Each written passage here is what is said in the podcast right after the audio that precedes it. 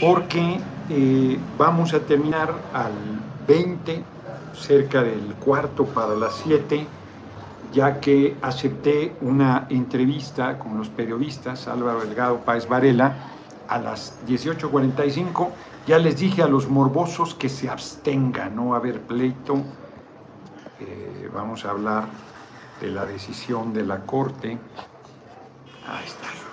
Que olvidé las pinches bases, no soy un desastre. Yo creo que se quedaron en el otro tortafolio, cambié de tortafolio, se quedaron en el tortafolio café. Estoy aquí en Ixtapaluca. Este, me prestaron aquí una oficina, está toda madre, estoy en el mero centro de Ixtapaluca. No he comido, tengo un chingo de hambre.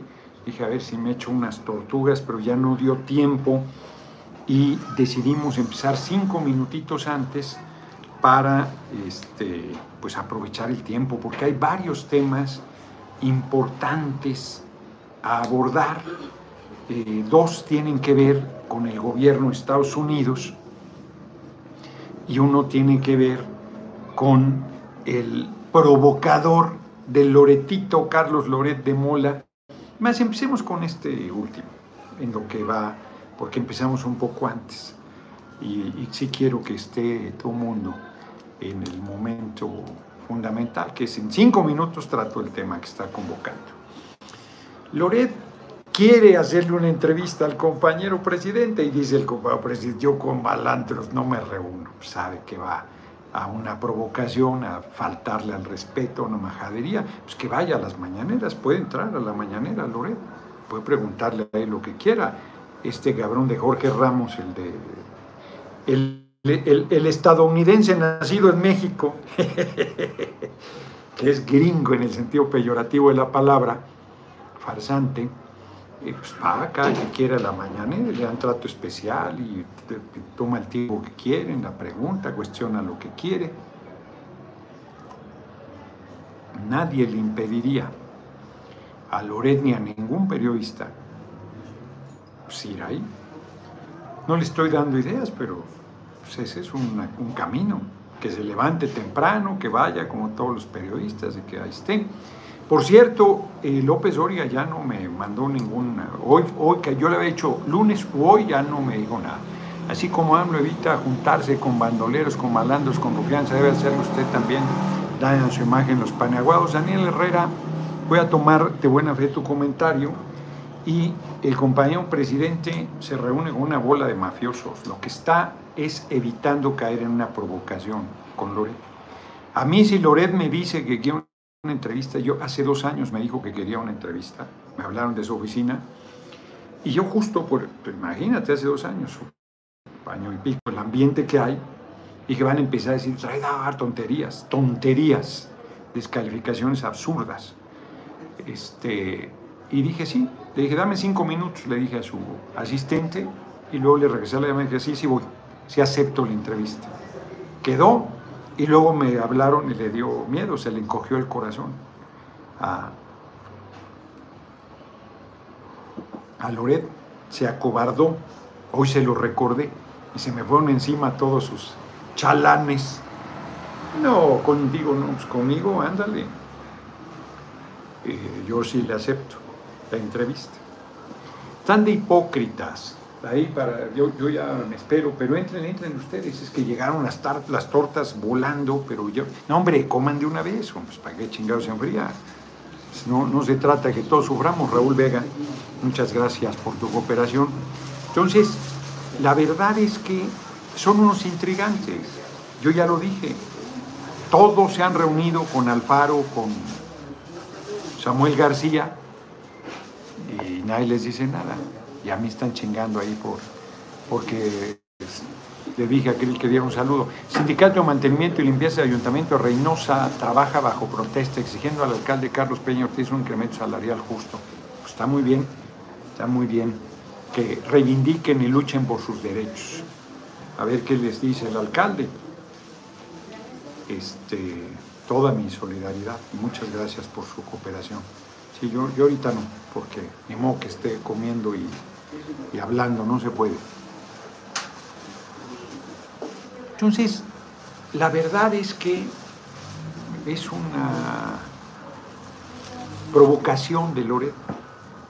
Es una cosa muy armada de la derecha, del señorito X, de todos los medios, que le darían difusión, sacarían de contexto las imágenes. No es porque él no se reúna con esa gentuza, sino que es evidente que es una provocación y que iría una emboscada. Pues no es que le tenga miedo, pues es que pues no va a ser... ¿Qué vas a hacer si me dijera a la Raki una entrevista? No, mi amigo Sachs. O sea, no, no tengo nada que hablar con él. Es evidente que va a injuriarte. Me planteaban en algún momento un debate con Lozano, lo hago pinole. ¿Qué gano yo con un debate? Solo con sentarse conmigo gana Lozano solo con sentarse. Loret igual, solo con sentarse con el presidente gana. Aunque lo haga Pinole, lo va a hacer Pinole. ¿Qué le vas a elevar el rating y darle su... Eh, quieren hacerlo héroe o mártir de la democracia. Ay, es que cómo lo maltrató el presidente. O sea, pase lo que pase, estos miserables harían chingaderas. Pues hace bien el compañero presidente no tiene que ver con las intrigas que tienen algunos. Vamos al tema. El senador ignorante, insolente, John Kennedy, no tiene nada que ver con la familia de los Kennedy, nada, no se parece inclusive, nada que ver. Ni con John ni con Robert, asesinados en Estados Unidos, así se llevan, son magnicidas, ni con, no me acuerdo cómo se llama, Edward, Edward Kennedy, no tiene nada que ver con la familia Kennedy, es un senador reaccionario, republicano, ni un voto a los republicanos que sigan así. Dice el insolente, parafraseando así como, si nosotros los mexicanos estarían comiendo comida para gatos, o sea que además tiene prejuicio con los gatos el tipejo, en una carpa, que le hable Biden y entre el ejército de Estados Unidos, que arreglen su país. Senador Kennedy, arreglen su país, que son el principal consumidor de droga del mundo. Te pregunto, senador Kennedy, ¿cómo le llega la droga al pueblo de Estados Unidos? Con los cárteles que quieres venir a combatir acá en tu nariz, reparten la droga, o es por Amazon, o es por el servicio postal estadounidense. En tu narizota, a lo mejor hasta él mismo consume. Pues a propósito en Arizona, reparten la droga. Revisa mi intervención de hace unas semanas en, la Cámara de Diputados en México y ahí, según datos de la DEA, no datos míos, que todos los cárteles mexicanos están en territorio estadounidense repartiendo la cocaína y el fentanilo y la droga. ¿Por qué no los paran allá? ¿Por qué no los desarticulan allá? ¿Por qué no toman como un problema de salud público el consumo de droga en Estados Unidos? ¿Por qué no se abre la discusión sobre la legalización? Le metieron 10 mil millones de dólares a Colombia para la guerra contra el narco. Y hoy se produce más cocaína y de mejor calidad. Murieron 800 mil colombianos, 800 mil, y no resolvieron nada son unos farsantes ustedes republicanos o el sector de republicanos que quieren invadir nuestro país con un interés colonialista. Si nosotros ustedes no tendrían el 60% de nuestro territorio, casi la mitad del territorio de Estados Unidos. Si nosotros Nueva York no sería una ciudad tan bella como lo es de todo el petróleo que nos saquearon. Sin las mexicanas y mexicanos que trabajan en Estados Unidos no tendrían el poderío económico que tienen. Sin la venta de armamento a los cárteles mexicanos no tendrían en activo uno de sus motores fundamentales, que es la industria armamentista. Sus dos grandes motores económicos son el dinero producto de la venta de droga, hipócritas, y el dinero producto de la venta de armas a los cárteles mexicanos y a las guerras que promueven, invasiones militares que promueven en todo el mundo. Hipócritas es lo que son. Así es que yo llamo a las mexicanas y mexicanos que tienen ciudadanía estadounidense a no darle un solo voto al Partido Republicano mientras mantenga esta insolencia y esta política racista y clasista y, e hipócrita en contra de nuestra patria. ¿Qué les pasa? Comida para gatos. Miserable. Este país vive de su trabajo, este pueblo vive de su trabajo y esfuerzo. Somos el principal productor de plata del mundo y bien que les ha beneficiado. Petróleo, le voy a regalar una bibliografía de cómo saquearon a nuestro petróleo. Aquí estoy leyendo los acuerdos de Bucareli, justamente empecé con este libro Historia. Por cierto, para los ignorantes que dicen que los acuerdos de Bucareli son el sometimiento por 100 años que este año se vence, solo en la introducción Patricia Galeana aclara que los acuerdos de Bucareli fue el esfuerzo del gobierno de Obregón para que lo reconociera el gobierno de Estados Unidos, con la finalidad de poder acceder a préstamos. Y lo que el gobierno de Estados Unidos exigía es que no se aplicara de manera retroactiva la Constitución de 1917, que dice en su artículo 27 que la riqueza del subsuelo es de México. Y como el gobierno de Porfirio Díaz había entregado el petróleo a las empresas estadounidenses, Concepción Gil Parra, muchas gracias por tu cooperación. Como dice eso, pues presionaron para que no se aplicara de manera retroactiva. La Corte inclusive emitió jurisprudencia en 1921 diciendo que la Constitución no se podía aplicar de manera retroactiva. Este hombre, Rodolfo Villarreal Ríos, sobre los acuerdos de Bucareli, eh, hace, hace una muy buena síntesis, eh, Patricia Galeana, porque recuerda que las negociaciones de 1923, de los acuerdos de Bucareli, tienen el antecedentes desde el 4 de julio de 1868, en que Matías Romero y Henry Seward, secretario de Estado del gobierno de Estados Unidos, crearon comisiones para analizar las demandas por pago e indemnizaciones por daños supuestamente estadounidenses. Luego no avanzaron mucho y León de la Barra en 1911 hizo otra parte. Luego Madero presidente ya en funciones, avanzó, pero lo asesinaron. Y luego Carranza en 1907 hizo una comisión especial para resolver las reclamaciones, dejando en claro que todos los daños creados por la revolución, por el ejército constitucionalista, se pagarían, pero que no se les daría ni un centavo a quienes apoyaron al, al gobierno usurpador de Victoriano Huerta. En 1919 las reclamaciones eran ya de 140 millones de pesos, pero luego fue asesinado eh, el presidente Carranza. Y es que iba a ver, porque este hombre pone los apellidos maternos también, hace muy bien, pero aquí no, no de Carranza. Bueno, y fue hasta que Adolfo de la Huerta quiso avanzar, pero no pudo lograr mucho, tuvo seis meses con labores muy importantes. Fabián Trujillo, saludos futuros presidentes de Texas. Ojalá hubiera con Grande pasado la reforma del INE para poder votar desde aquí. Todavía se puede, investigale, sí se puede, tienen que hacer palo en cebado, pues se puede. Venga, a mí no vamos con todo nuestro próximo presidente.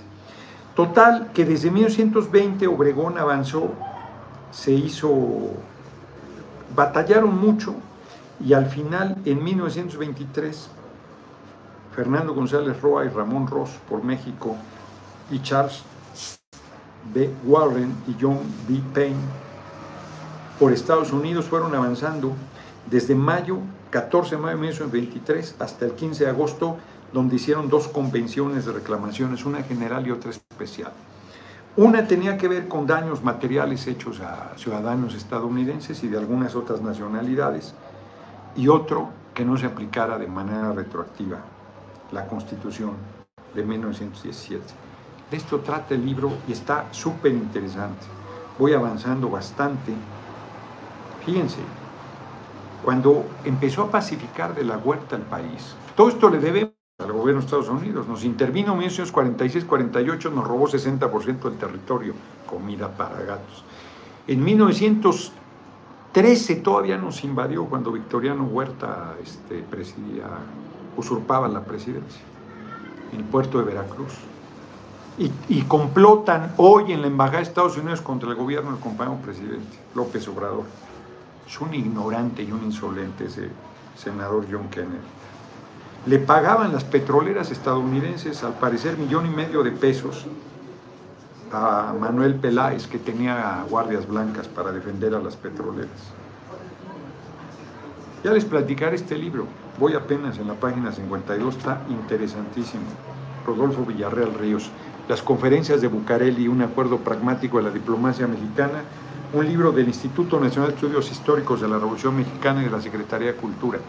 Y ya voy a tener que buscar uno sobre un juicio que yo no sabía del Senado de Estados Unidos al presidente Carranza y a México. Son unos arrogantes. Y 100 años de política exterior mexicana. Los tengo que buscar. Entonces, no vamos a tolerar ese tipo de cosas. No vamos a tolerar.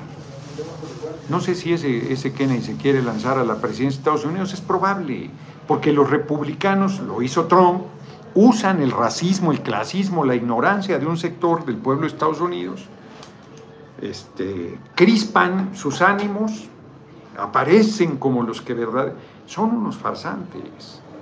Reitero, ¿quién distribuye la droga en territorio estadounidense? Los cárteles de la droga, los cárteles mexicanos, en territorio de Estados Unidos. ¿Por qué no los desarticulan? Quieren venir acá, resuelvan allá.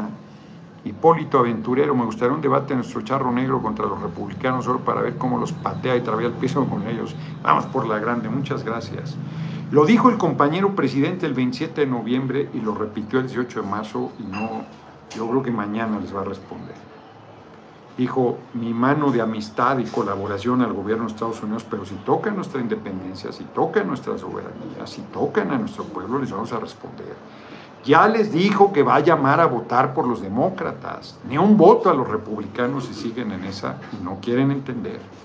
No quieren entender algunos, tan como Krill, que se... Andrés, te reto, pues ya le dijo, ándale, te reto, Santiago, a que hagamos una ley para acabar con el fideicomiso millonario de la corte. Pásame ahí en mi tortafolio, están los este, privilegios, los voy a repetir, de la corte. Ya los retomó también el compañero presidente, que son muy buenos, eso los hizo Monreal, su equipo. Ahí están, ahí están en eso, sí. Ahí está, ahí, ahí, Pero antes de volverlos a repetir, les digo, no, este no es. Esta es la... Esto no es.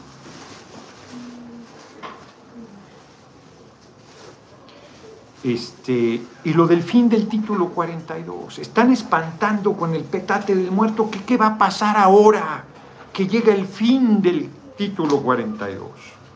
Que va a endurecerse la política. qué, qué, va a pasar? a ver, el título 42 era el cierre de las fronteras de Estados Unidos. Bueno, pues no está aquí entonces este, búscalas en internet, por Por pretexto de la pandemia. Eso es el título 42. Ahora tienen que dejar entrar a todo el mundo ya. Ya ni la vacuna pueden exigir a partir del 11 de mayo. Y entonces ahora salen que va a haber una gran crisis, pero la presión a la frontera de Estados Unidos es la misma. ¿Ustedes creen que a los migrantes les importaba el título 42? Les importaba madres. ¿Ustedes creen que a los traficantes de personas les importaba el título 42? Les importaba nada. ¿Ustedes creen que no han dejado de cruzar la frontera los migrantes todo este tiempo? La han cruzado igualito y la seguirán cruzando. En el caso de México, ya les dijo el compañero presidente que hay visas temporales de trabajo.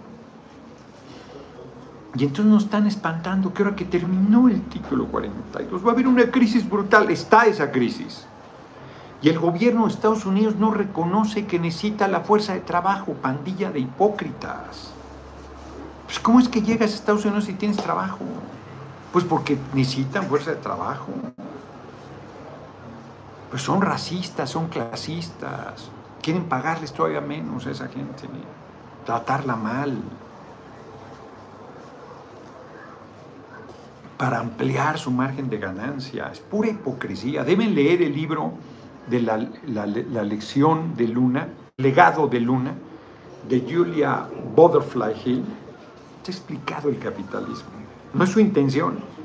No es su intención. Entonces, lo del fin al título 42 es el petate del muerto. Muchas gracias. Es el petate del muerto. Es puro pedo.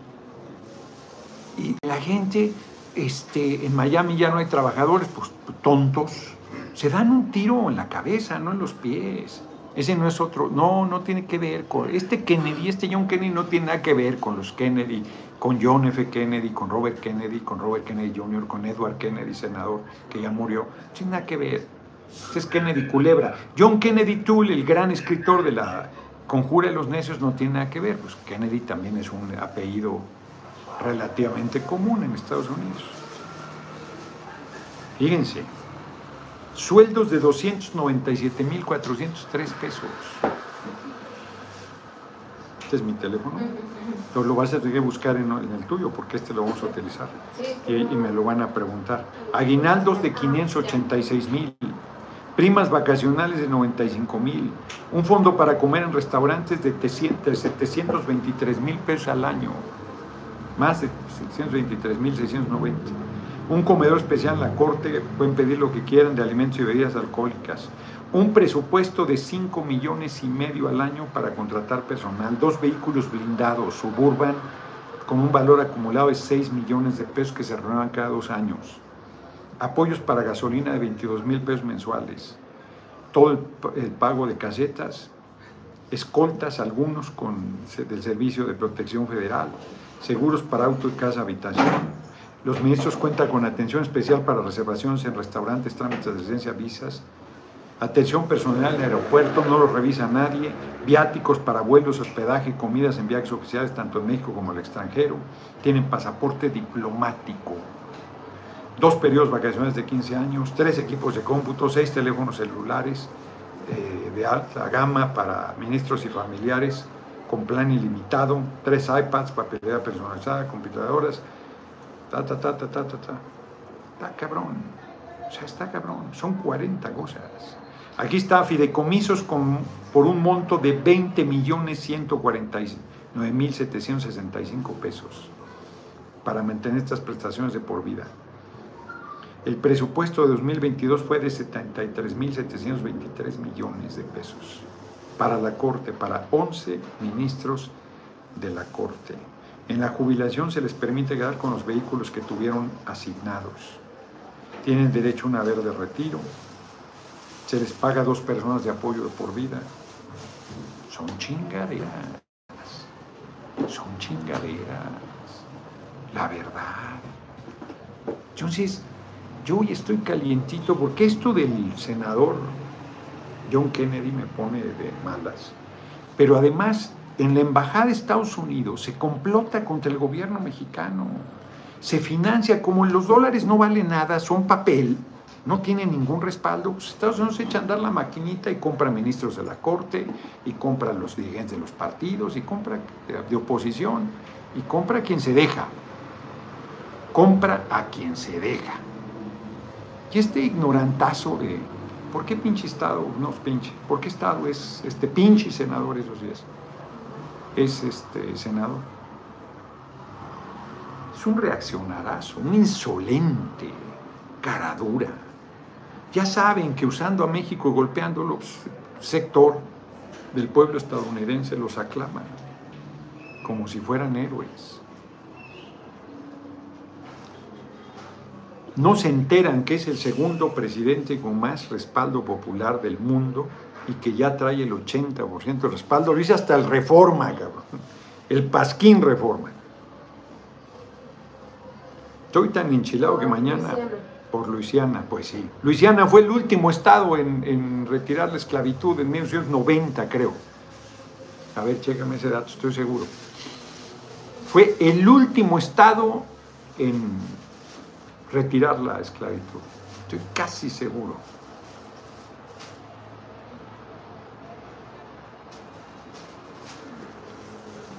Este, y también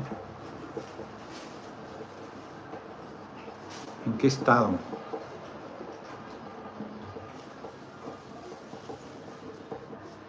Y chequen esto también, por favor. Entonces, este, estoy casi seguro, lo leímos en una, este, en una efeméride. Se aventó más de 100 años en ratificar Ponle nomás ahí en el buscador último estado en, eliminar la esclavitud en Estados Unidos. Estoy seguro.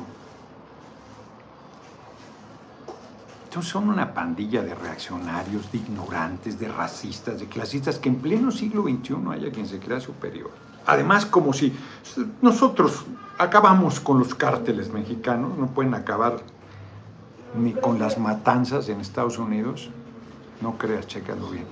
Compañero, parece chiste, pero se argumenta que los magistrados deben tener sueldos para evitar que los corrompan. Es un descaro. Pero además son corruptos.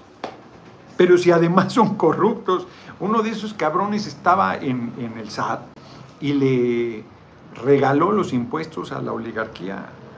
No fue Virginia, se convirtió no. ¿Virginia? Sí, Occidental, número 35 al 20 de 1863. No, hombre, no, hombre, Luisiana fue en 1990 y tantos. Ponle qué estado de la Unión Americana hasta 1990 quitó la esclavitud. Si uno, apenas lo hicieron, en esos 93 por ahí. No, hombre, ojalá hubiera sido 1860 o 1880. Aura por ahí, quién sabe dónde ande Aura, no la, no la veo aquí conectada.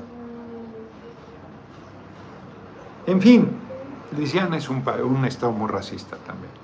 No, no de balde, un tipejo como John Kennedy es su senador de repente pues también eso se refleja. Integra dispatch eran las votaciones de las mujeres, en las votaciones de las mujeres, quién sabe de qué estés hablando. Mississippi, Georgia, Mississippi, me dicen aquí. Creo que fue Mississippi. Aarón Barraza, ya pasó. 1995, Mississippi. Era lo que estábamos checando acá. Sí, Mississippi. Sí, fue Mississippi. Les digo, mejor acá me resuelven, aquí las compañías están en chinga, pero no lo encontraban. Mississippi en 1995, exacto.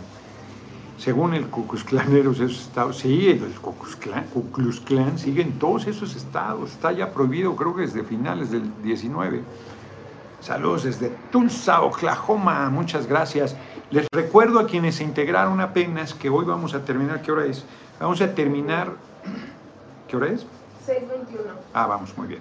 Vamos a terminar a las 6.40 porque 6.45 entro con los periodistas. No solo es mentiroso ese Kennedy, es ignorante, es farsante, es prepotente.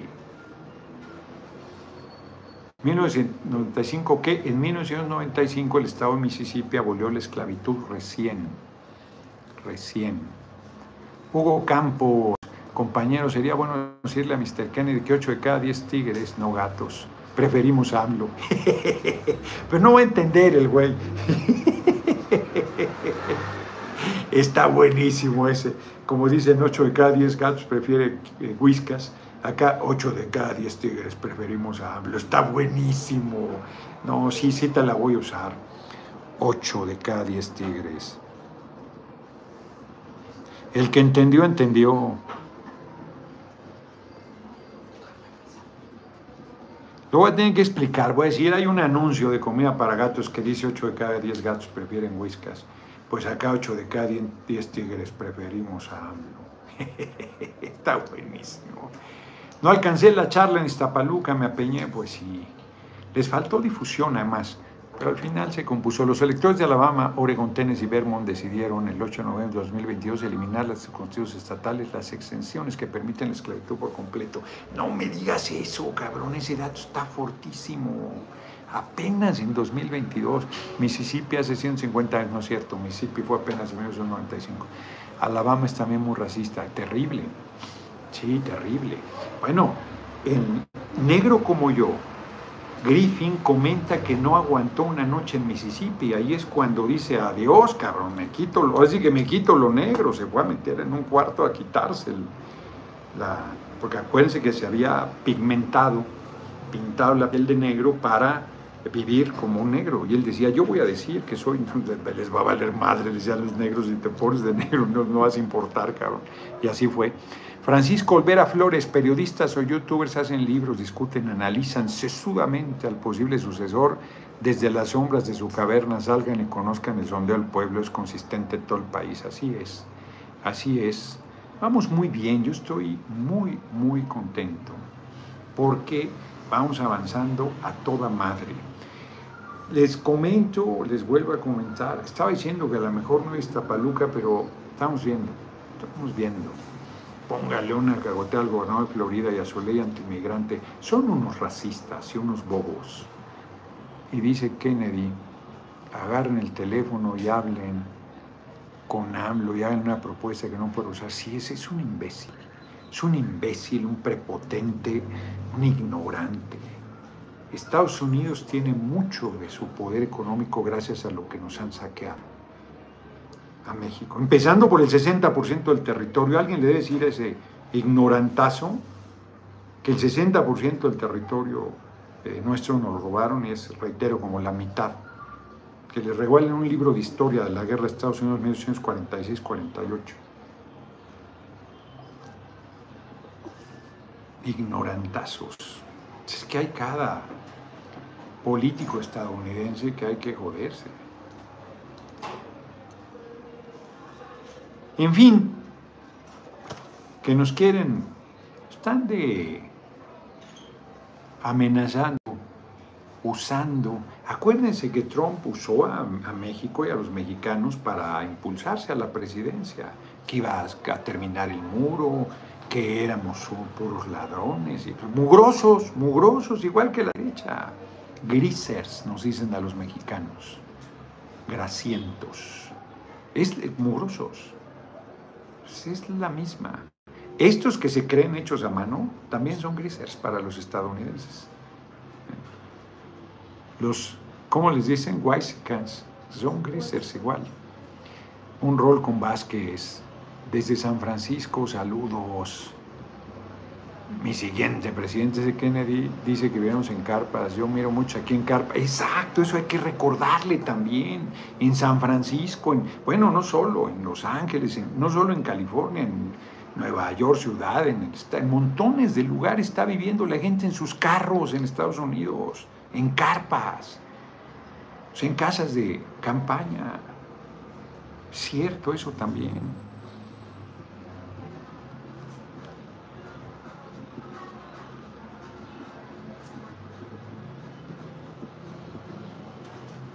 La gente que vive en sus autos, no sé si hay una estadística en Estados Unidos, es brutal. Ah, pero le regalan a Ucrania eh, millones de dólares. No, no, no, no, no, no. Qué, buenos datos me están recordando aquí también, ¿eh? es cierto eso. Es un fenómeno creciente, no, no gente viviendo en un trailer park, porque eso hace mucho que hay casas de pues, que eran remolques y la gente viviendo ahí en, remolques, no, viviendo en su auto. Eso está cabrón, cabrón. Racista y clasista, no se da cuenta que usa, que Estados Unidos está cayendo, ya dejó de ser imperio a pedazos, tratan a su misma gente con la punta. Sí, sí, claro, debería leer eh, Las uvas de la ira las uvas de la ira de este... Es un librazo, hombre. ¿Cómo tratan con, racista, con racismo a los propios estadounidenses en la crisis de 1929? Les decían a los campesinos que migraban hacia el oeste, muchos irlandeses, les, decían, ay cabrón, hombre, no me acuerdo ahorita. John Steinbeck, que es el de las uvas de la ira, pero ¿cómo les decían a los, a, los propios estadounidenses, así como a los mexicanos grisers, a estos les, eh, también les aplicaban, blancos les aplicaban un, término racista porque andaban en su carro, viva México, muchas gracias por la cooperación, buscando trabajo en el oeste y llegaban a albergues y todo. Y, es buenísimo las uvas de la ira y hay un libro, porque Steinbeck era periodista, hay un libro buenísimo en asteroide, que, es el, preludio de, las uvas de la ira, porque las uvas de la ira es novelada, pero hay eh, una investigación que hizo, es buenísimo. ¿Cómo les decía? Bueno, ahorita me acordaré. Noroña pregunta, ¿apoyas la Agenda 2030? Yo apoyo el desarrollo de México. Eh, Oquis, exacto, Oquis, porque muchos iban de Oklahoma, Oca, Oquis. Muchas gracias, Javier Rangel. Les decía Noquis. que era una manera despectiva, así de esos mugrosos, blancos, pobres, que habían quebrado con la, la quiebre de Estados Unidos, no ellos, que los despojaban de sus tierras y andaban con su familia y todo. Las uvas de la ira es un librazo, es un librazo. Oquis al Alcaraz, exactamente Oquis. Santa María la Alta Puebla, con usted hasta el triunfo, Dios lo bendiga. Pues ya que me ayudaron con lo de Oquis, ayúdenme con cómo se llama el libro que es el precedente de las uvas de la ira. Está en, astero, está en asteroide. Es muy buen libro. Yo me leí los dos, Las uvas de la ira, que está en Tusquets, y este de John Steinbeck, que es eh, todas las eh, investigaciones que dieron como resultado ese librazazazo. Oquis es un libro terrible, terrible.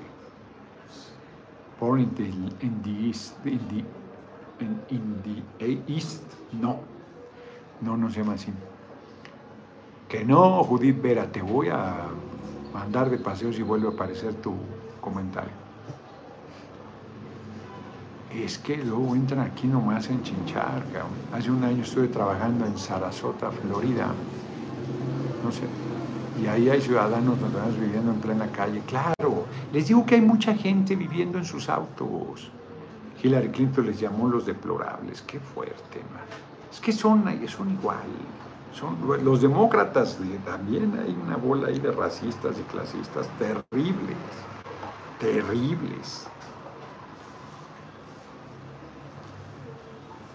Está cabrón. En fin, ya se me enfrió mi torta, cabrón.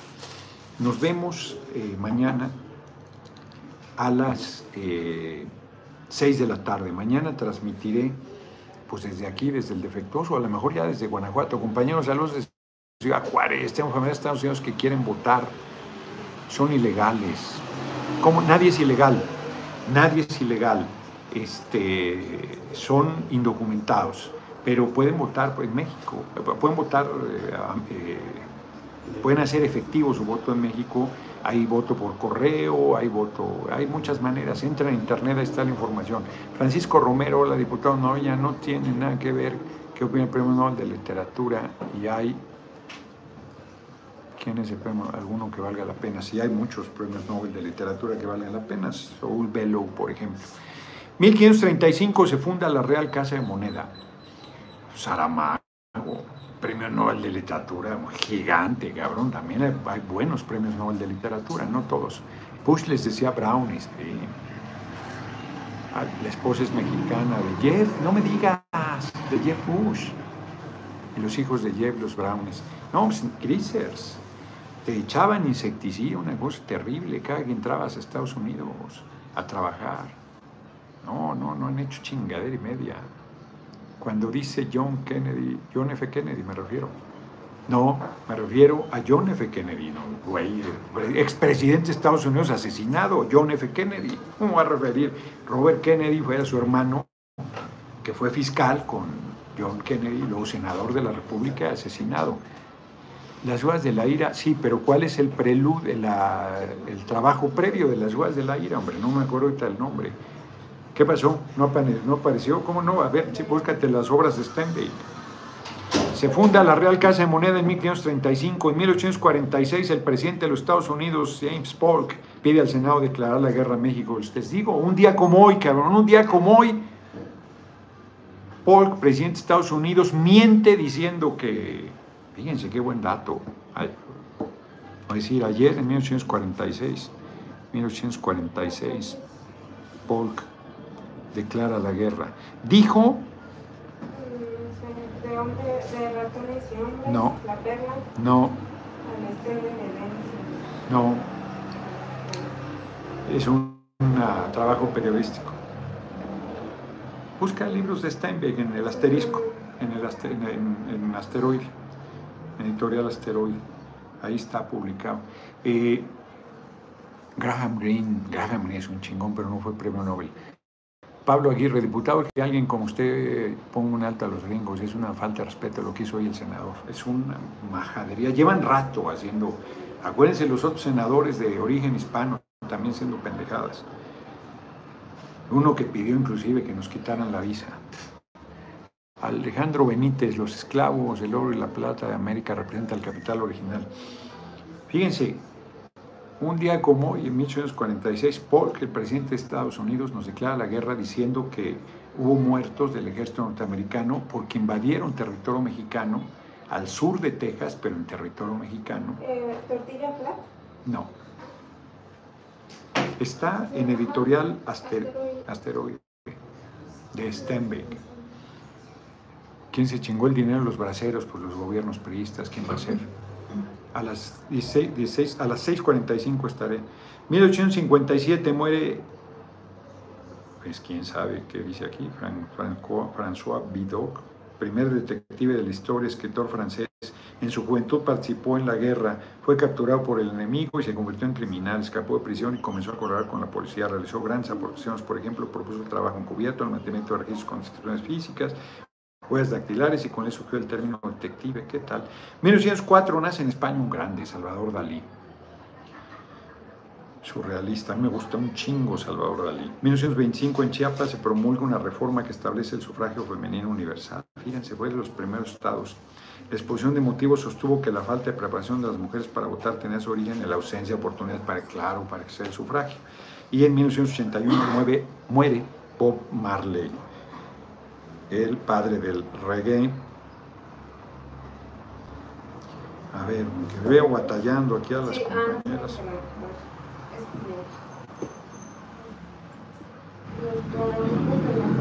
John Steinbeck, Los vagabundos de la cosecha. Esos son. Ese es, Los vagabundos de la cosecha. Ese es el libro, Los vagabundos de la cosecha. Rel- Relevo te postula como ministro del Exterior. El tiempo que queda en sustitución de Marcelo. No, muchas gracias. Porque si fuera ahí, pues ya no podría yo ser candidato del movimiento a la presidencia. Poco vamos a recuperar el territorio. Ya, este Mar Moreno ya entró un montón de... Hay varios que están entrando, me los voy a ejecutar, me los voy a ejecutar. Mejor ya terminamos. Ya es hora. Nos vemos, nos vemos mañana. Este, les recomiendo mucho el libro, lo terminé, El legado de Luna, de Julia Butterfly Hill. No, no se consigue en México, vamos a ver si lo editamos en el Consejo Editorial. ¿Qué hora es? El mitote político 6:36. nos repite su agenda para Estados Unidos y hoy ahora, por favor, Nel, ahorita no, ya no hay tiempo. Liberas ya, diputado llama a los mexicanos en Estados Unidos un paro nacional con un día de los paseantes no vayan a trabajar, se los carga la fregada. Pues sí, el problema es que hagan caso, cabrón. El problema es que hagan caso. Para que vean la fuerza. Pues hay una película que se llama Un día sin mexicanos.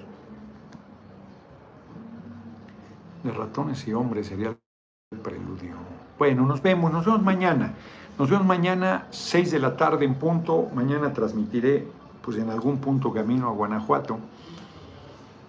Mañana duermo en Guanajuato porque el sábado estaré en Guanajuato en dos eventos, en Doctor Mora y no me acuerdo en qué otro lugar, y en Tierra Blanca, y el domingo en León. Este, ya di ayer la agenda, hombre, pero tomos la próxima semana. Ah, pues ya, yo creo que el lunes la fijo en Saludos desde Arizona, Mauricio Arroyo, muchas gracias. Necesitamos México un sistema de votación temprana, confiable para todos aquellos que trabajan en domingo y se han participado, pueden realizarlo. Pues puedes desde las 8 de la mañana, el día que descansan, puedes desde las 8 de la mañana. Luisiana uno deroga completamente la esclavitud, me dice alguien, hay que checar esas cosas. Pues sí, por eso tiene un pinche senador como ese.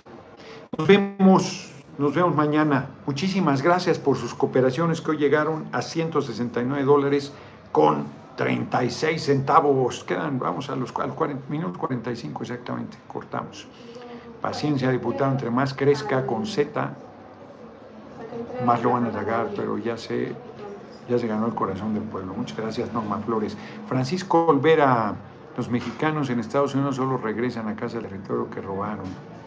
Ellos son los que siguen ocupando las tierras que robaron los nativoamericanos. Los. Eh, los migrantes del norte tienen que organizarse. Sí, ahí hace, no es un partido político, una organización política muy fuerte, no solo inmigrantes, sino trabajadoras y trabajadores de Estados Unidos. Al Rojas tenía esa idea, un grupo con él. Larga vida Al Rojas, gran luchador, se formó con César Chávez, el gran dirigente de trabajadores mexicanos en el campo estadounidense. Bueno, me dice que ya están dos videos de entrevista con Astillero, Daniel Obregón. Está bien, hombre, ¿qué tiene?